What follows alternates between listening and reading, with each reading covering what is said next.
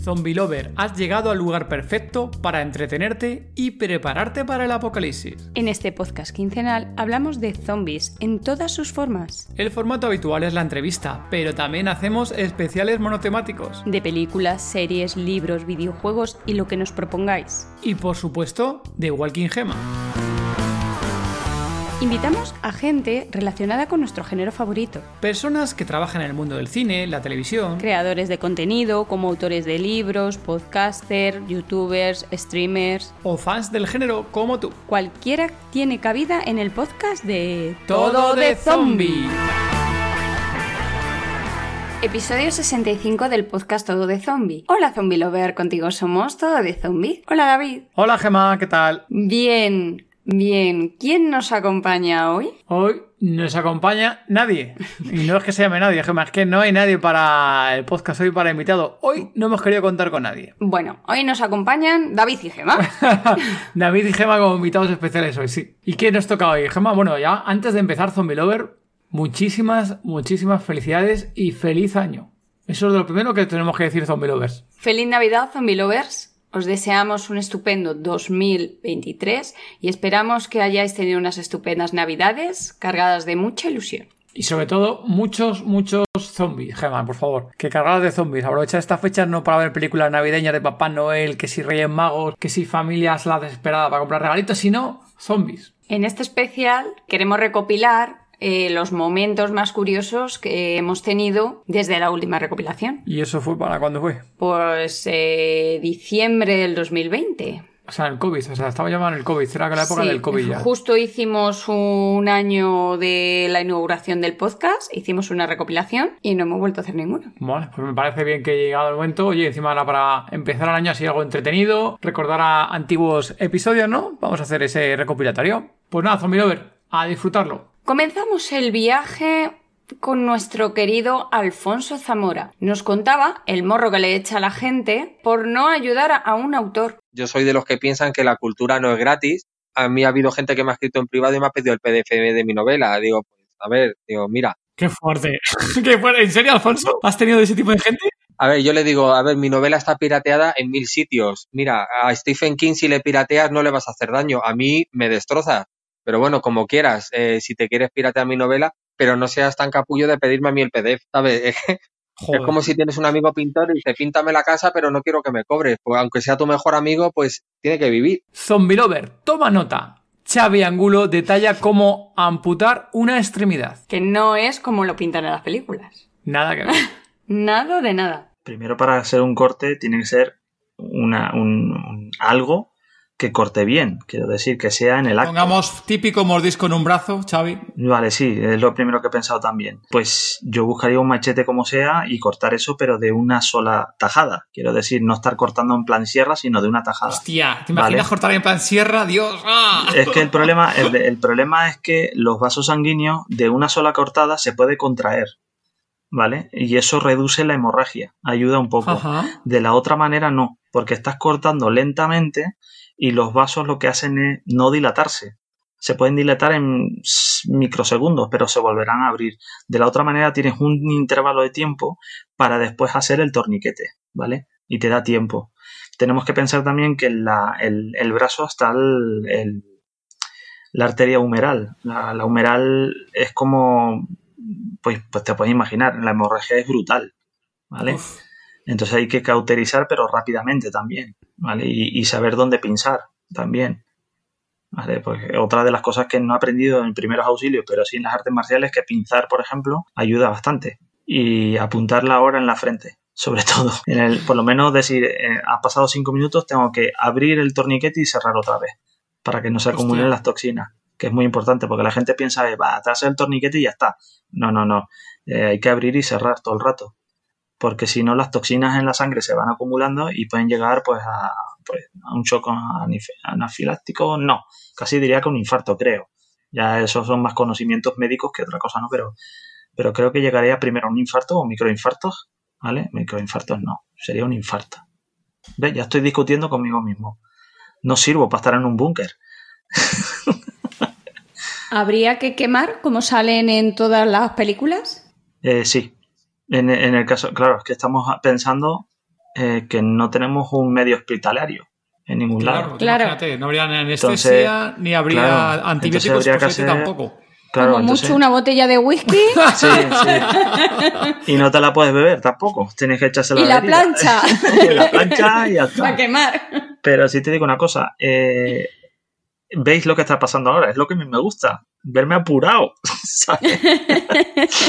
El problema de eso es que, claro, hay que, hay que desinfectar la parte que vas a quemar también eh, calentarla de tal manera que, pues, que lo vemos en las películas del oeste también. Cuando le cauterizan una bala, una herida de bala, pues esto igual. ¿Vale? Y, hay muchos medios. La pólvora, por ejemplo, también la puedes poner en la pólvora. ¿Vale? La persona. Mm, pueden pasar dos cosas con la persona: que esté semiconsciente o inconsciente. Semiconsciente es que está en un vaivén todo el rato, ¿no? Que esté pues con dolores, el el foco de dolor es brutal porque de repente ve que sigue teniendo brazos, pero no está ahí físicamente, porque la persona, el cerebro engaña también, ¿no? Entonces hay un... Es que no sé cómo explicarlo. Psicológicamente creo que hay un momento en que es como pérdida total de, la realidad, ¿no?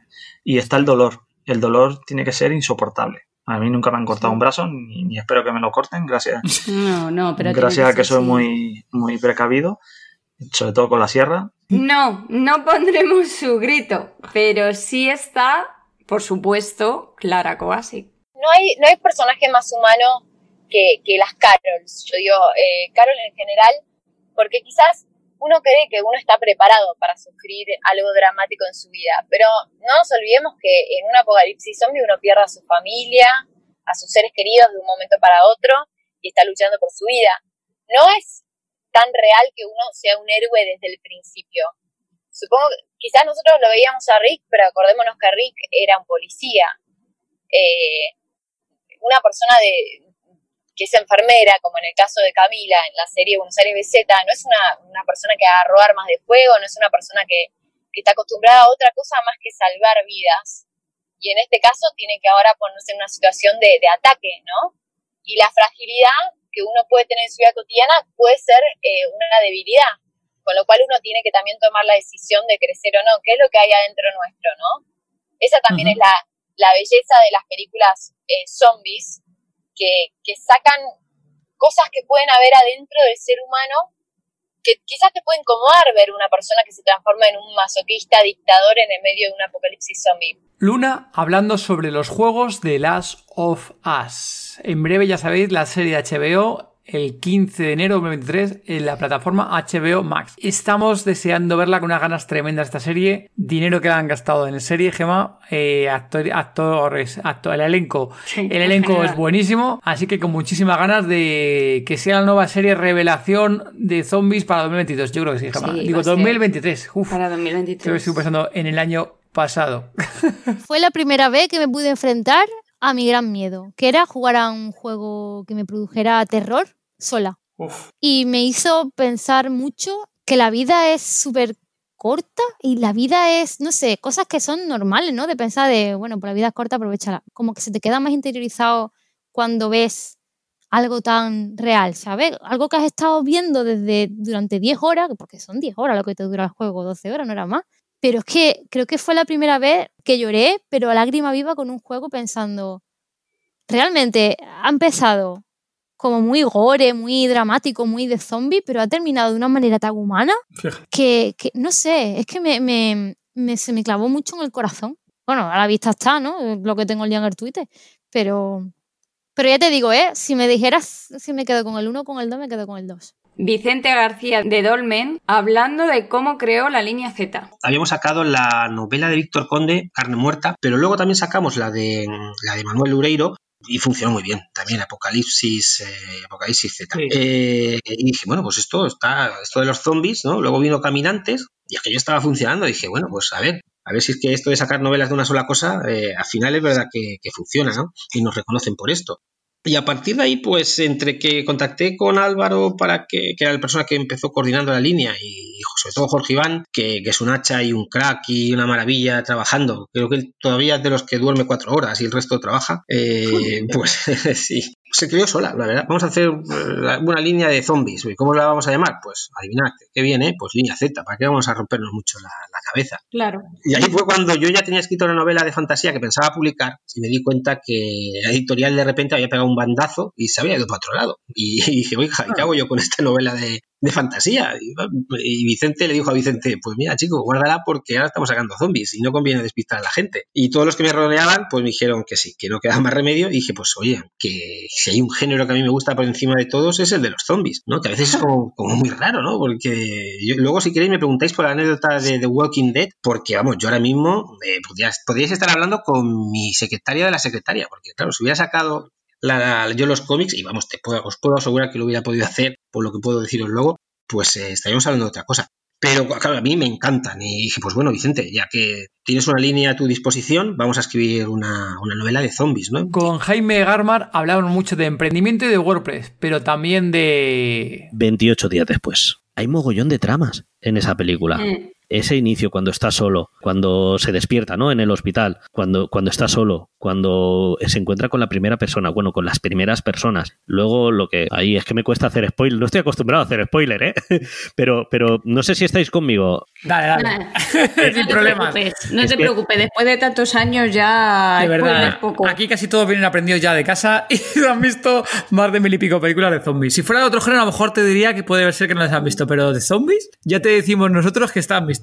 Pues es lo que os digo, todos esos cambios, ¿no? Mm, al final lo que hacen es una película llena de, matices, ¿no? Una película llena de, sensaciones, una película sobre todo llena de, contextos diferentes, de, no sé, a mí es que me, parece una absoluta maravilla. Hmm. Pero maravilla lo que, cómo se juega con los silencios, que esto en el mundo del podcasting también es muy útil, ¿eh? Hmm. Cómo se juega con los silencios, cómo se juega con las músicas, con los ambientes, es que me parece una maravilla. Y cuando tú ves una película una, otra, otra y otra vez y no te cansas, como me pasaba a mí con el octavo pasajero, eso es que algo buena tiene que ser. Y llegó el día. Se cumplieron 25 años de Resident Evil. Tuvimos que hacer dos partes. Creo que en este de momentos curiosos habrá que hacer una tercera parte. Pues sí, ya van unos cuantos episodios, así que sí, sí. Yo creo que habrá que hacer otra, otra parte nueva de, de esta recopilación de mejores momentos o curiosos. No voy a negarlo. De pequeño, ¿no? Porque me, cogió bastante pequeño. Eh, ya era un juego que a pesar de su mierda de gráfico, por así decirlo, porque era el tiempo,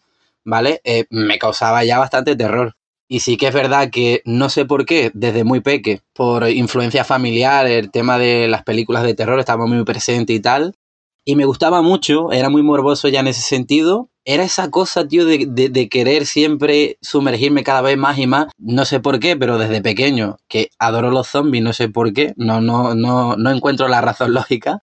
Pero fue una cosa que me emocionaba bastante. Y conforme iba pasando los años, como iban llegando más cosas desde películas en CGI y tal, o sea, para mí fue una gran revolución. O sea, en tema terror, cada vez iba más. Como iba creciendo, iba leyendo más, iba aprendiendo más como persona, pues para mí ha sido, vaya.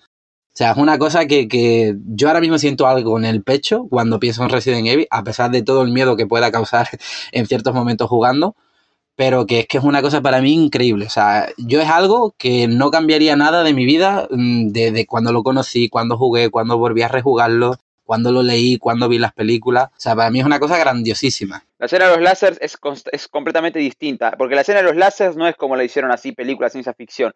La escena de los láseres es una genialidad en el guion. Eh, los, protagonistas eh, bajan a la sección B del laboratorio entrar en una sala de computadoras y en la sala hay eh, unos láseres, los cuales cuando los tocan, cuando, los láseres eh, detectan, a cuando los tocan, los detectan, eh, hay trampas que tiran ácido. Y empiezan a aparecer zombies por la oscuridad y ellos tienen que empezar a arrastrarse por el piso porque empieza a ver, empieza a tirar, empiezan a activar las trampas que tiran ácido y empiezan a aparecer zombies y se tienen que agarrar y meter por una rejilla en, una, en, un, en un, ducto para poder pasar a la siguiente, a la siguiente parte. Me, gusta mucho esa escena porque te narran cómo los zombies, te narran a un zombie que agarra la pierna de Chris con toda la, con ácido en la mano y se le empieza a quemar la pierna y, el zombie se le está derritiendo toda la cara por el ácido y agarra a Chris junto con Jill y él le apunta con el Winchester y Jill con la pistola y ambos le meten un tiro en la cabeza para meterse ambos en el ducto y después Rebeca tratarlos. Es una escena que me pareció una genialidad y la verdad es que mucho más grotesca, mucho más interesante y opresiva eso de porque no era las trampas láser, que encima, si te fijas, cuando la trampa láser se desactiva, era tan fácil como que el tipo, el negro, se hiciera un poquito más para atrás y la trampa se, y no le iba a matar la trampa. Solo tenía que retroceder un poquitito más, pero el tipo de como que se quedó quieto en plan, uh, ahí no sé, no sé qué se creía. Bueno, pero cosas de, del guion. Ya sabemos que Anderson nunca fue un buen guionista ni tampoco un buen cineasta. El tipo ni siquiera es de serie B, el tipo diría que de, de serie F directamente. de serie Z. no, de Z no, porque eso es de serie de zombies. De serie, de, serie X. De serie X. Okay. Pelis de serie X es. O sea, eh, es muy mal, muy mal cineasta. Sí, la escena de los láser del guion es una maravilla porque en vez de láseres son trampas, las cuales se activan, eh, más como en los juegos, al tocar el láser empieza a tirar ácido, a disparar ácido uno, una especie de, de máquinas. Jugaron muy bien con el tema del hiper, de tener a la gente entusiasmada y hasta donde sé, supuestamente habían dicho de que para este 25 aniversario de Resident Evil en este mes iban a soltar el tráiler. Es un rumor, ojalá sea cierto porque yo veo un tráiler y me muero. Como dijo Augusto, todo está como vendan el tráiler. Si venden una película que el tráiler te deja los pelos de punta, ya tienen asegurado la segunda y la tercera. Ya la saga está llegando a su punto de inflexión. Ya en, diría que les quedan los remakes y yo creo que ya para el Resident Evil 10 tienen que finalizar la historia de Leon, Ada, Claire, Jill, Chris y a la siguiente generación de personajes. Porque, y igual yo creo que tal vez la saga Depende cómo tire el futuro, yo creo que la dejo en el, último juego de la saga, que van a sacar con los personajes clásicos, porque, como dije, la saga ya está en un punto álgido, ya está. O sea, los personajes ya tienen una edad muy grande y no creo, no creo, que, no, creo que tengamos un juego con Leon con 80 años pegando patadas y teniendo el mismo flequillo, pero de color blanco. no creo, se parecería, ahí sería rarísimo. Adrián de Champs, el encierro y la evolución de los zombies. Debido al miedo, debido a los prejuicios, termina cagando, ¿entendés? Y todos se cagan entre todos. Y es un poco eso lo que George Romero quería un poco decir. Después lo lleva más allá. Fíjense, lo que me gusta de la obra de George Romero, y esto siempre lo voy a decir, es que no se queda en el género del encierro, porque eh, dentro del género del encierro, vos tenés un género que es el género del encierro, que ahí podés poner zombies o cualquier cosa. Eh, Buñuel, el ángel exterminador, es el mismo género que la peli de George Romero, es el encierro. Tipos encerrados, afuera hay una amenaza, ¿qué pasa adentro? Bueno, es como una tesis, ¿no? ¿Cómo se comporta la gente? Claro, bueno, digamos, no sé, The Mist, eh, la, que salió hace poco, este, que, mm, también es de Stephen King, eh, es justamente ese planteo. No importa si son zombies, no importa. Ahora, lo que me, me gusta de los zombies de él es que evolucionan. O sea, su género y sus zombies eh, evolucionan. Entonces, ya no es sobre las personas. A ver, la primera película, la de los 60, sí, es sobre las personas. Pero la segunda, la tercera, y ya la, cuarta, Land of the Dead, ya no es tanto sobre las personas, sino sobre los zombies, porque los zombies ya no son la excusa, son eh, algo que evoluciona. De hecho, ya, ya en la 2 está hablando del problema del consumismo, del surgimiento de lo que, después Bauman va a llamar la sociedad líquida. Abigail Ruiz, esos terrores de pequeños con nuestras primeras películas. Cuando yo estaba muy chica, eh, a mí me gustaba mucho pasármela con mi abuela y mi papá vivía con, mi abuela. Y mi papá se quedaba viendo televisión hasta muy tarde. Entonces, en una de estas, uno con su, con su curiosidad infantil, yo debo haber tenido unos 5 o 6 años cuando empecé a ver con mi papá eh, Drácula de Bela Lugosi. Y hubo una película para mí súper importante en todo esto, que fue El regreso de los muertos vivientes, por allá por el 85.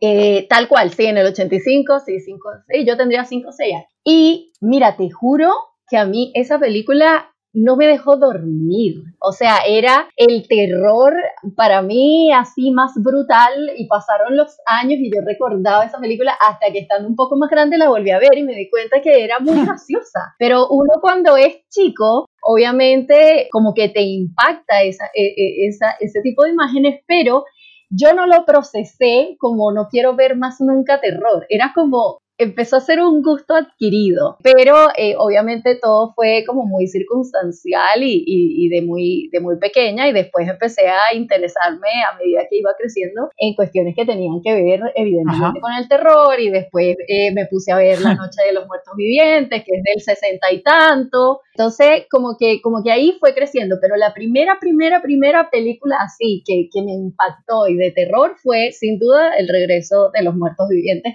cómo se creó la idea de crear el corto estrenado en 2022 de Zombie Meteor. Hacen como la gente de Lego, como que hace muchísimos eh, Legos caracterizados, ¿no? Pues tal, no sé qué. Entonces vi estos de zombie, me parecieron absolutamente graciosísimos. Sí. Y me, atraía mucho como la idea de que eh, no hubiera sangre en, un corto de zombies, ¿no? Que fuese como muy para niños y que donde se golpease a un zombie y se rompiese directamente se le rompen las piezas y jugar un poco a ese rollo de los zombies donde hay miembros todo el rato saltando por todos los lados y no sé qué. digo, oye, esto lo podríamos hacer con estos muñecos, que a lo mejor queda algo como muy simpático y muy y como muy gracioso y tal, y no sé qué.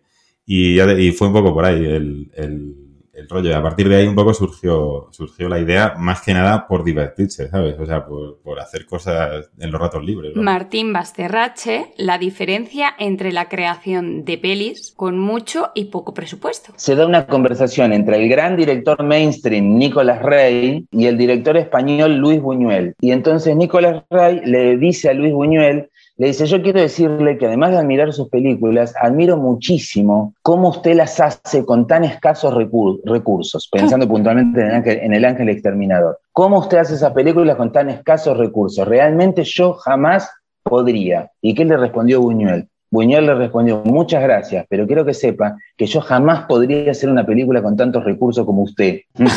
¿Se entiende? trabajar con recursos es una forma de hacer cine y trabajar sin recursos es otra. Otro especial monotemático en todo de zombies sobre Army of the Dead o el ejército de los muertos. La peli a mí me gustó un huevo. La verdad que la disfruté un montón. Y, tiene varias cosas ahí que podemos comentar la zona de spoiler. Pero es como que te muestra mucho, muchas cositas de Lore, pero nunca te termina de contar nada. Entonces al final te quedas como, ¿y qué carajo era eso? ¿Y esto qué? ¿Y esto otro? Y algunos personajes, tienen muchos personajes la película, algunos son tan insípidos que simplemente decís, ¿para qué carajo lo pusiste? Hay otros que decís, vos qué carajo haces acá, salí de acá, no servís para nada. En mi opinión, el que más pecó de, esta, de esto de tantos personajes fue el Dave Bautista, en mi opinión, que, es que su personaje está bueno, pero siendo el protagonista, la verdad que tiempo en cámara tiene poco. ¿eh? Me, gusta me gusta lo que es el planteamiento de la historia, me gustan algunos personajes, otros están muy de, están de sobra, algunos no tienen el tiempo suficiente de cámara o de, para contar su historia. La parte en lo, que es lo visual es exquisita, tiene unos planos que, mamá mía, unos planos gigantescos de Las Vegas que decís, uh, la, la, señor francés, tiene esa aura como a Dead Rising 3, ¿no? Left 4 Dead, un poco a Escuadrón Suicida también con todo el tema del golpe, ¿no? Meterte en una zona complicada y recagarte a palo. Bueno, al fin y al cabo la película es del género Hist, ¿no? Haste, lo que sería un golpe. Lo diría que la peli me gustó más de lo que me disgustó. O sea, la historia me gustó, eh, los personajes me gustaron algunos bastante, es una peli con mucho carisma, muy buena acción, bien gore, como debe ser, y un final bastante potente. Entonces, yo, yo, yo la peli le doy un 8 tengo que decir acá ahora, un 8. Y bueno, ahí nos presentan a Valentine, la tigresa zombie, que es como, uh, yes. Me cago en que eso lo hayan mostrado en el tráiler. La verdad que hay cosas que mostraron en el tráiler que después la ves en la peli y decís, ¿por qué despolearon esto en el tráiler? O sea, fueron cosas que odié de lo que hicieron. No, no hay que ver los trailers, chicos. No hay que ver los trailers. Cuando me escribieron acá para decirme, a ver, che, ¿viste el, el trailer? Yo dije, yo no pienso ver un trailer de Army of the Dead. O sea, porque justamente lo que no quiero es que me spoilen. Hoy casi no se saben hacer trailers, se muestran la película. El trailer debería ser un anuncio de la película, no un resumen de la película yo no, prefiero, ya si quiero ver una película, no, no veo el tráiler, porque me da tanta bronca que me spoileen que, que no, no, directamente no veo nada. Ya, has hecho, hiciste bien, claro, hiciste bien. No sé, Aecio, si quieres comentar algo más, que luego comentaste la parte de la intro de los personajes. A ver, lo que ha dicho del, lo que ha dicho el compi de, del tigre, la verdad es que si lo hubiesen guardado como una sorpresa, la verdad es que hubiese impactado, ¿sabes? Hay un, animal salvaje zombie, vamos, se te hubiese hecho el culo pesicola. Impactar impacta, ¿no? Pero es como. a mí no me. Y, pero, y es como, ¡wow! A mí no me impactó por el hecho de que lo he visto en el tráiler, que yo lo siento, sí que es verdad, no hay que ver los trailers, pero es que si no, no veo la mierda de la peli. Para eso veo, sintiéndolo mucho, veo la portada y mm, punto, ¿vale? O sea, esto es así.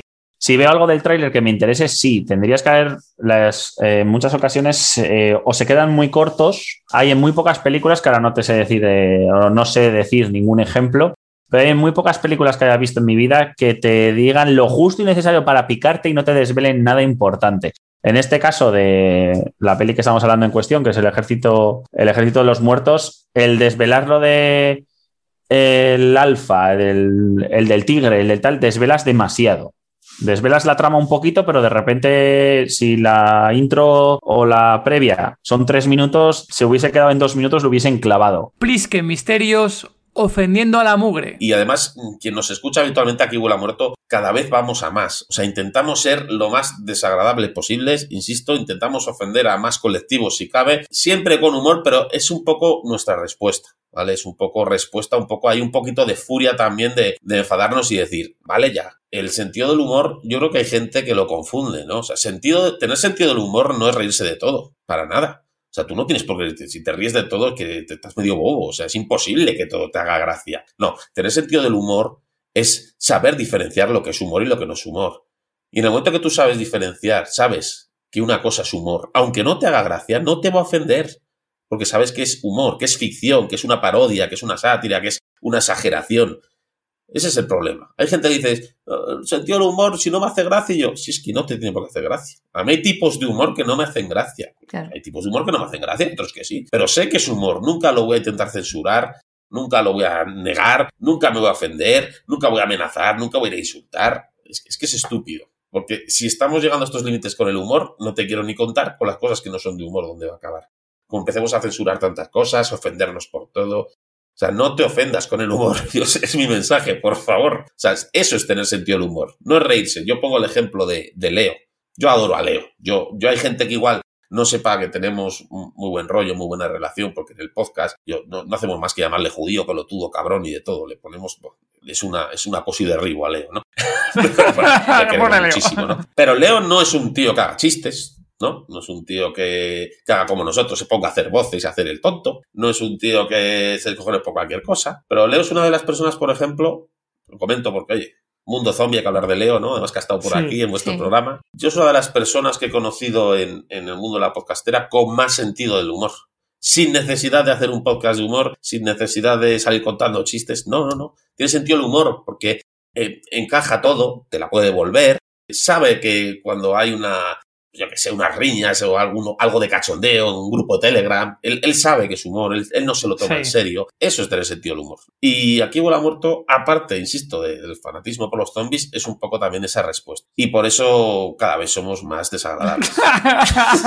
Julio Rembado, como los escritores a veces deben cambiar todo en su nueva edición. Entonces aproveché a todo aquello que quise corregir, corregí, aproveché de sacar lo que quise sacar, dejar la historia principal y cambiar el final, como bien decías vos, que eso fue una apuesta que me pidió el editor, me dijo, che, pero el final, ¿qué te parece si pasaría esto?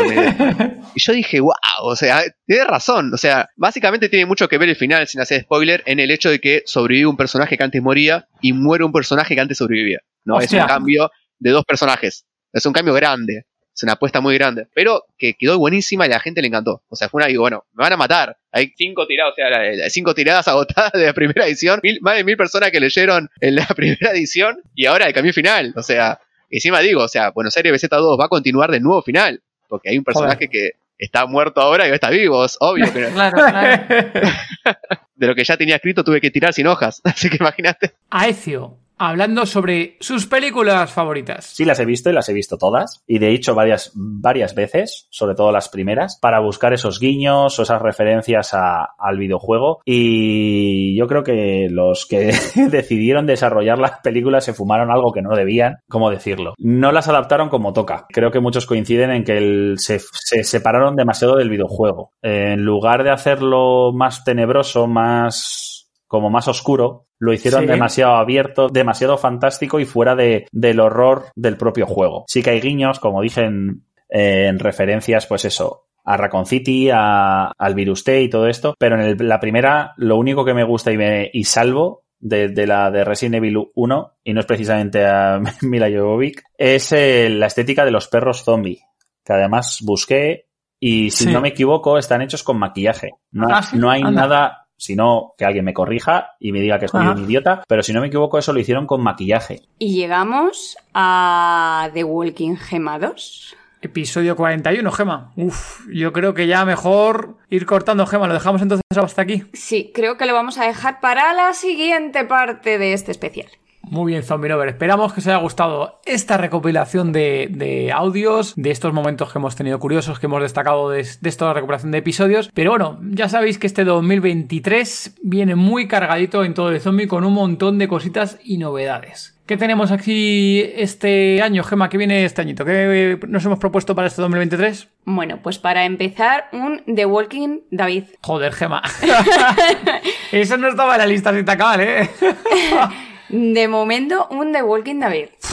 Joder, esta Zombie Lover me la tengo que currar, ¿eh? eh Gema aquí me está metiendo caña de a ver si soy capaz de hacer un, mínimo que esté a la altura de Walking Gema. Uno por lo menos, ¿no? Es complicado. Pero bueno, no os preocupéis, Zombie Lover, porque yo también he comprometido a Gema de que ya que el año pasado nos dejó sin The Walking Gema 3, que se empiece a parar también de Walking Gema 4. ¿Qué sé que sería? ¿Para final de temporada nos te comprometes, Gema? A ver, vamos a ver de las compromisos. de los compromisos. Yo de Walking Gema siempre ha sido para verano. Vale. Tú lo tienes que hacer para marzo. Hostia, que me cago con meses, Gema, no me jodas. vale, venga, para marzo, marzo, abril, por ahí. Marzo, abril, yo creo buena época. Ay, para nuestros cumpleaños, Gema, para el regalo de cumpleaños. Uh, qué buena idea. Para regalo de cumpleaños hacer aquí un The Walking Gema David. no, The Walking Gema David no. The Walking Gema David no. Que por cierto, estoy pensando en cambiar el nombre. ¿eh? Ya te dije el otro día que le estoy dando una vuelta al nombre. Y ya que el The Walking Gema lo pusimos en plan coña por un comentario que fue Zoa, ¿no? Creo que fue Zoa el comentario. Posiblemente el The Walking David a lo mejor le demos un cambio de, naming. Veremos, veremos. ¿Y qué más? ¿Qué más Gema llega para este 2023? Nuevas series de The Walking Dead. Llega la nueva serie de Walking Dead. Tenemos la nueva serie de Daryl, que esa todavía no hay fecha. Pero la que ya sí hay fecha es la de Negan y Maggie, que si mal no recuerdo era primeros de, marzo, si mal no recuerdo, 2023.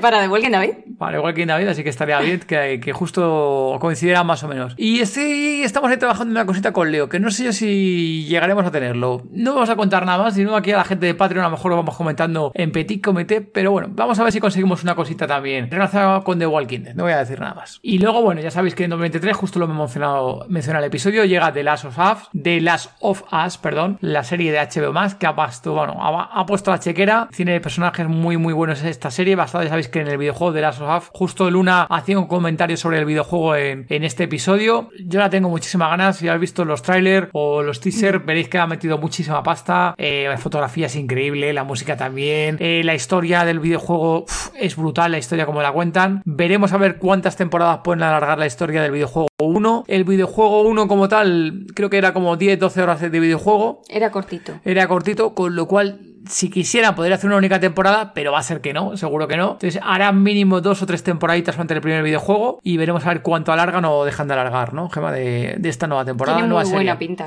Y tiene buena pinta. Y los zombies son la hostia. Las zombies son muy buenas, son muchos. Mm. Y claro, Zombie Lover, no podría faltar aquí la mención, habiendo acabado este 2022, de esa pedazo sorpresa que tuvimos a final de año ya que justo el pasado 10 de diciembre se celebró el evento internacional Zombie Award, una gala de premios que se realizan en, México, donde se dan, ¿cuántas había? Más de 30 categorías y justo todo el zombie fue nominado a tres categorías, mejor reseña, mejor podcast y mejor página zombie o red social. Pues bueno, pues a mejor podcast no hemos ganado Zombie Lover, pero nos dieron el premio a mejor página zombie. Así que nada, estamos muy contentos de haber sumado, oye, nuestro primer premio, nuestro primer, entre comillas, galardón o mérito aquí por nuestra labor aquí al género zombie. Y muchísimas gracias, Zombie Lover, aquí por vuestro apoyo en todas nuestras publicaciones, siempre en las redes sociales y en comentarios. Y creo que por ahí de fondo habéis escuchado el pequeño chascador. Sí, por aquí tuvo que aparecer como su hermana en la algún que otro episodio.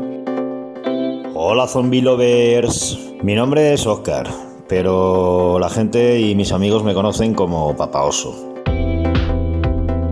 Soy de zombies lentos y de zombies rápidos, depende del día, pero por norma general eh, me gustan muchísimo eh, las películas retro y súper antiguas de este género. ¿Qué hablamos? ¿De qué hablamos? Pues de The Walking Dead. ¿Qué os ha parecido? Para mí una pasada. Espero que eh, los spin-off que, que, van a llegar en breve, en 2023, estos tres spin-off eh, con Daryl, eh, con Michonne y Rick y, el otro con Negan y, y Maggie, nos den lo que todos estamos esperando y que continúe el universo de Walking Dead y no nos falte nunca, nunca.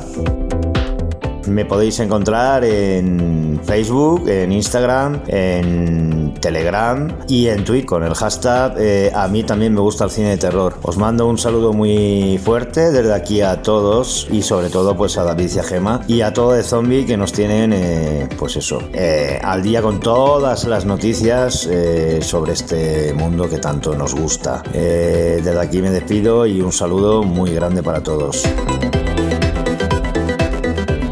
Y bueno, ya sabéis, Zombie Lover también, otra cosita que tenemos muchísima gana en este 2023 es el otro lío que nos hemos metido, Gemma. La verdad es que tú y yo somos especialistas en meternos en follones, ¿eh? Sí, pero eso ya es para últimos de año, más o menos. No creo que salga antes. No, antes no creo. La fecha sé que habíamos barajado sería final de año, 2023, y es una ficción sonora. Esta producción, ya sabéis, de ficción sonora que estamos produciendo aquí desde todo de zombie y también con nuestro amigo Raúl Navarro Cortés, eh, a la cual tenemos muchísimas ganas. Veremos a ver cuánto cuánto de bien sale de las expectativas que tenemos al respecto. Y os iremos comentando avances de la ficción sonora. Aquí la gente ya sabéis, como los de Patreon, os iremos comentando y anticipando ciertas cositas eh, de los que estéis aquí apoyando de Patreon. Y poquito más, Gema, yo creo que hasta aquí el repaso de, estos mejores momentos, momentos curiosos como hemos destacado los episodios. Hemos destacado las cosas más y más destacadas, destacables de 2023. Y poco más, también muchas gracias por, como siempre, apoyarnos. Esperemos que este añito también esté cargado de, de zombies, de muchísimos zombies, ya sea de películas o de series. Y poco más, Muchas gracias, chao. Un besito, adiós. Disponéis de las notas del episodio en toezombie.com. Si queréis hablar con nosotros o con el resto de zombie lovers, uniros al grupo de Telegram. Es totalmente gratuito. Podéis encontrarnos como Todo de Zombie. Muchas gracias por habernos escuchado. Gracias por vuestro apoyo en Patreon, vuestros comentarios en iVoox y vuestras 5 estrellas en Apple Podcast y Spotify y sobre todo por apoyar este género. Adiós. Chao.